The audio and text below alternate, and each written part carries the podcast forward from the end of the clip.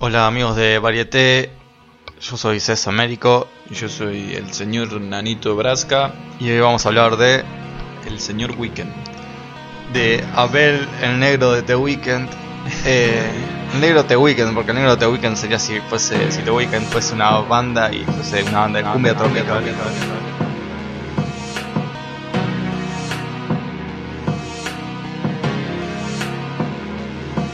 Eh, vamos a hablar de Starboy, el último disco que salió en diciembre, salió o.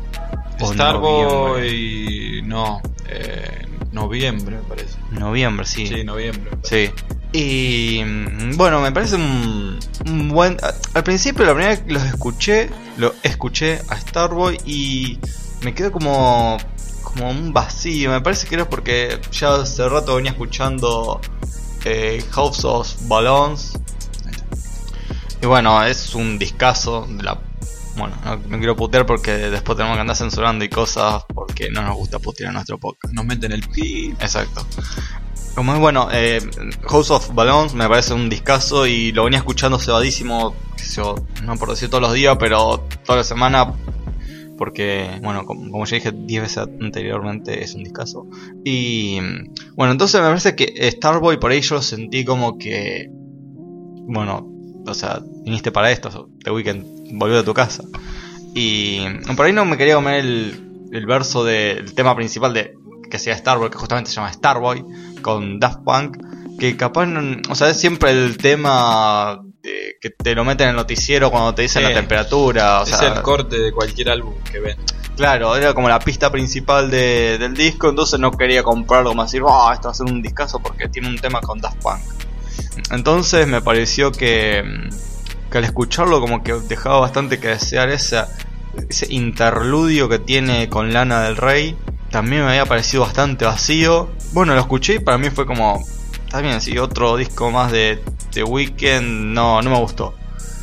Pero hace un par de semanas lo pirateé, obviamente. Mentira, piratear está mal, aunque lo pirateé igual. Promocionado por The Pirate Bay. Exactamente. Eh, nos podrían mandar un disco, no sé quién, la productora de The Weeknd, creo que Sony o algo así, nos podrían Sony, mandar. Sony. Si están escuchando esto, gente de Sony. Y bueno, lo descargué, digo, lo compré, lo compré obviamente. Y lo volví a escuchar y me di cuenta que es un disco bastante copado. O sea, tiene una colaboración con Future, que ahora está tirado al trap. Y, me gustó bastante. Después el interludio con Lana del Rey, como que volví a reescucharlo. Y me terminó gustando también. Y después el tema con el que cierra, que es eh, I Feel Coming, también me, encantó. Me volvió a cabeza, creo el tema que más me gusta de, de todo Starboy. Sí. El problema con la música actualmente es que tenemos el gran problema de escuchar un estilo musical en la radio, en la televisión, como vos decías, es Meteorólogo, Claro. la música, y generamos, como decía Sumo, una cultura de repetición, donde escuchamos algo y lo comparamos automáticamente con, con lo que consideramos popular, eh, no nosotros, sino la sociedad en la que estamos siendo parte. En el caso de Starboy, yo lo que noto es una, una forma de encontrar su sonido que no termina siendo algo complejo, no termina siendo algo fructífero para The Weeknd, pero sí nos da tres canciones que voy a decir cuáles son, que para mí no son ni Starboy ni The Feel It Coming, sino que son Die For You, A Lonely Night y eh, ahora no me acuerdo cuál, pero ya cuando me acuerde lo voy a decir. ¿De Esa- Starboy? Sí. Fal- Esas tres, False Alarm. False alarm, yeah. False alarm. Perdonen si digo yeah, que tengo un alemán en casa y es como que me cuesta comunicarme con otra palabra. Y no sé, se me mezcla todo. Eh, bueno, esas tres canciones que yo decía, eh, para mí tienen un toque muy, no sé si futurista, pero la música está yendo un camino en el cual Disclosure, la banda inglesa, la quiso llevar en 2010 más o menos con, no sé, canciones como Latch o A Fire Start the Burn, cosas así. Eh, canciones que vos, si escuchás Starboy, el álbum, y escuchás Disclosure, vas a notar una relación muy directa con la música producida por Disclosure y la música producida por el productor de, de The Weeknd. Y en este álbum yo creo que The Weeknd encuentra su voz. Encuentra su voz no en él, sino en la sociedad.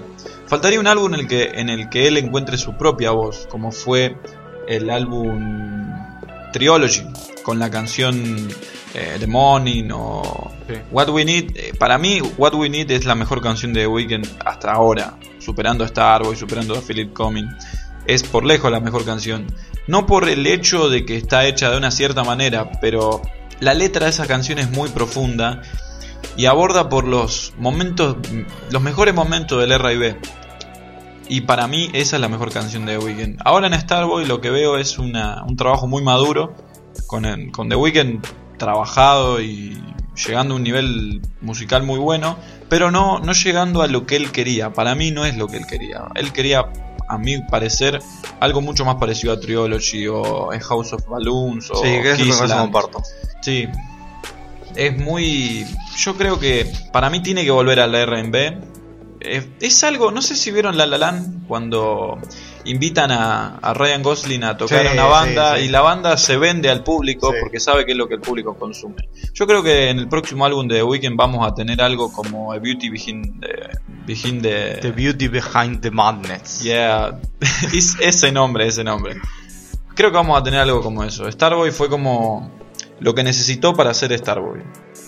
Después otra cosa muy copada y que nos gustó es toda esta estética que está manejando eh, The Weeknd alrededor de la campaña promocional de Starboy. Todo ese esos colores saturados, esa fluorescencia, neón, eh, estéticas.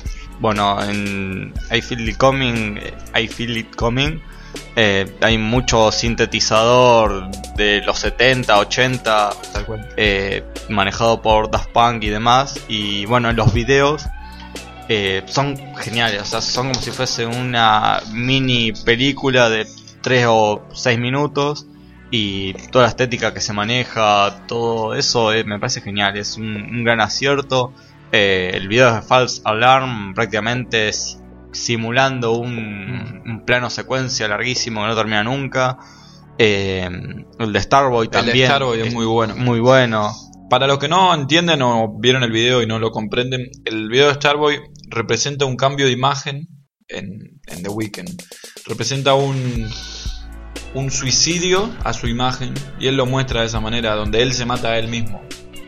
Fíjense que él mismo se pone una bolsa en la cabeza, se corta el pelo, se cambia de otra manera, eh, se pone una cruz. eh, o sea, es totalmente diferente a lo que él venía haciendo.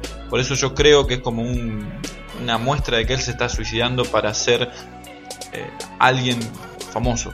Él se está suicidando y él lo sabe.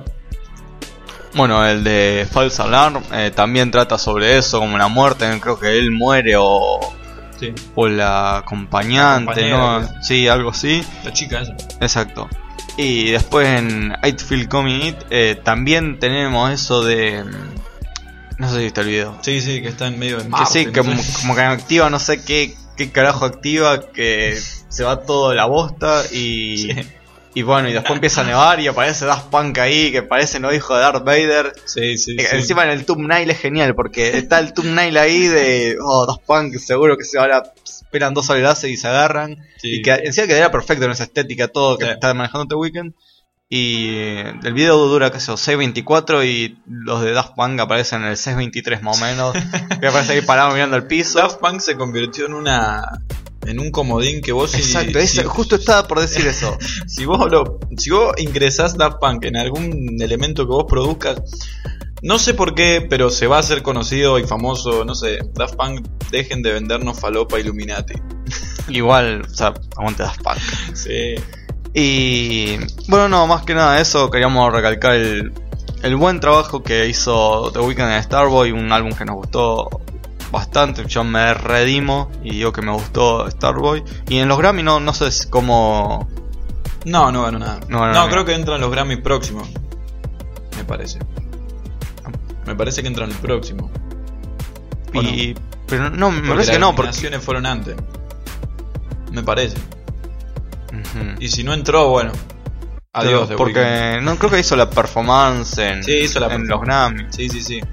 Creo que la hizo, pero me parece que lo van a ingresar en Me este. parece que sí, me parece que ingresan los próximos porque creo que el de Kanye West, eh, Same, eh, The Eh, Life la- of Pablo, participó y es 2015 ese álbum. Claro, es verdad, es verdad. Sí, sí, sí. entonces sí. Eh, bueno, entonces mucha suerte para los Grammy de este año, The Weeknd. Mandanos un disco. Un abrazo desde Variete. Lo que te quería decir también es que últimamente estoy escuchando muchos sintetizadores de la era synthwave, eh, como de los 80, 90. No sé por qué tenemos esa costumbre de repetir ciclos. Eh, El de Kavinsky. sí, el de Kavinsky. uy, Recomendamos escuchar Sí. Kavinsky y Totalmente. Cliff Martínez. Sí, sí, totalmente. Y la banda sonora de, eh, Drive, de Drive y Teneon Demo. ya. Sí, sí, sí. Recomendamos escuchar. Esa es la onda synthwave que no sé muy bien dónde empieza, pero es una onda muy particular que se va muy de la mano con el cine y el futurismo.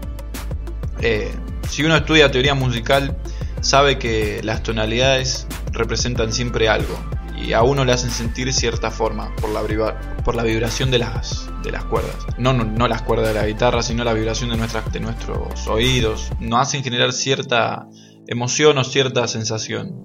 En el caso del synthwave, que recomiendo escuchen cualquier mix de synthwave en YouTube si no conocen a nadie, se van a dar cuenta que se sienten en el futuro, por más que estén escuchando synthwave de los 90, es música del futuro. Principalmente porque los instrumentos son, eh, son totalmente eléctricos, son totalmente electrónicos. Y The Weeknd creo que está fortando, fortaleciendo la imagen del synthwave desde un lado totalmente opuesto que es el R&B. Claro. Sí, de eso que vos decías de que por ahí como que no se... O sea, no se tiene una fecha de cuándo arrancó el- la moda, la onda synthwave. Me parece que empieza, o sea, empieza entre, qué sé yo, la música disco. Mm. Es, eh, es como si ahora poner eso, como el trap, que está entre el reggaetón y el rap a veces. Sí. Con eso me parece que pasa con, eh, con el synthwave, que puede estar entre la música disco y el RB o demás. Y me parece que también ayudó bastante eh, que lo agarra en la época de Carpenter, de todo el cine Sí. de Carpenter, con Asalto al Precinto 13, eh, Escape de New York, Sí. eh, Halloween, me parece que también tiene synthwave, una onda así. en- Sí, Carpenter usa mucho, mucho, mucho sintetizador. Recomendamos escuchar mucho a John Carpenter como músico y las bandas sonoras de sus películas que son siempre geniales, especialmente la de Escape de New York y Asalto al Precinto 13. Eh, entonces me parece que él fue como uno de los Precursores. exactamente los precursores en eso. Sí, eh, eh, recomendando de John Camper- Carpenter, recomiendo un disco musical que él tiene que se llama The Lost, eh, The Lost Music. Se llama así. Eh, pa- el título no te llama, no te dice nada, pero es totalmente futurista. y- Exacto. Y, es de los años 80, me parece.